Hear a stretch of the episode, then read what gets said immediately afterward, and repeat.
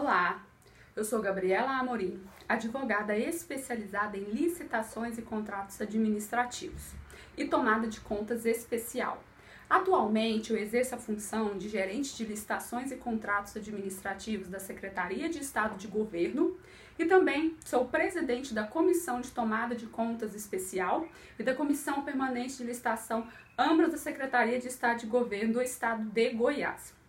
O tema escolhido para o vídeo de hoje é a utilização da tomada de contas especial como mecanismo para aferir a capacidade de governança pública de um determinado governo, bem como a sua utilização como índice de percepção de, da corrupção no país. Primeiramente, é importante deixar claro o que é tomada de contas especial. Tomada de contas especial é o procedimento administrativo de exceção devidamente formalizado que possui rito próprio e autuação específica, cuja finalidade é apurar a ocorrência de um dano à administração pública. No processo de tomada de contas especial, devem ficar claras a ocorrência do dano, a quantificação do dano, os possíveis responsáveis pelo dano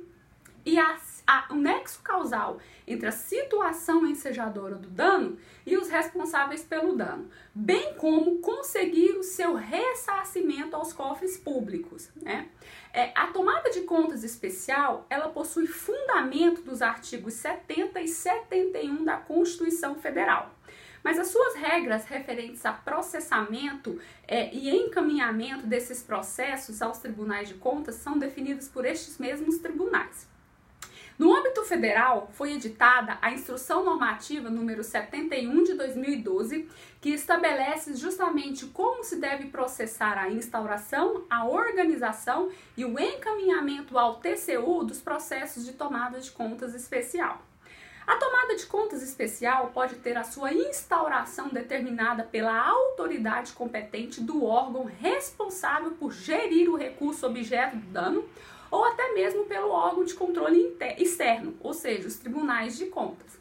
Esta instauração ela pode se dar em decorrência de qualquer tipo de dano constatado ao erário, ou seja, pode ser decorrente de convênio administrativo, contrato administrativo, procedimentos licitatórios, compras governamentais por meio de inexigibilidade ou dispensa de licitação,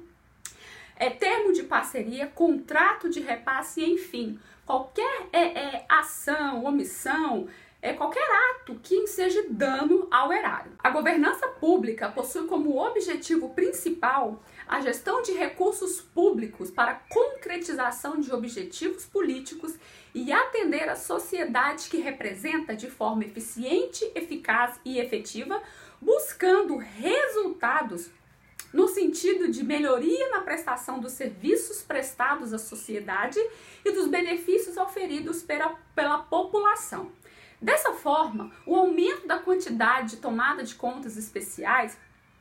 é, nos leva a inferir que a capacidade de governança pública deste determinado governo não alcançou índices satisfatórios, já que é, a governança pública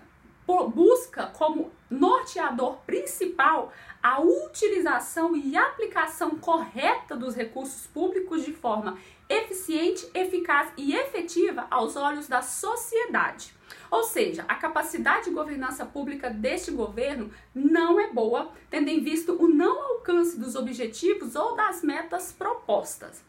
Da mesma forma, o aumento do número de processos de TCE em todos os entes federados nos leva à percepção de alarmante aumento da corrupção, seja por meio de fraude, superfaturamento de preços, não execução do objeto proposto ou omissão do dever de prestar contas. No próximo vídeo, nós vamos explorar mais a fundo essas questões, no sentido de tentar é, encontrar formas de mitigar a instauração de processos de tomada de contas especial, bem como a otimização da utilização dos recursos públicos.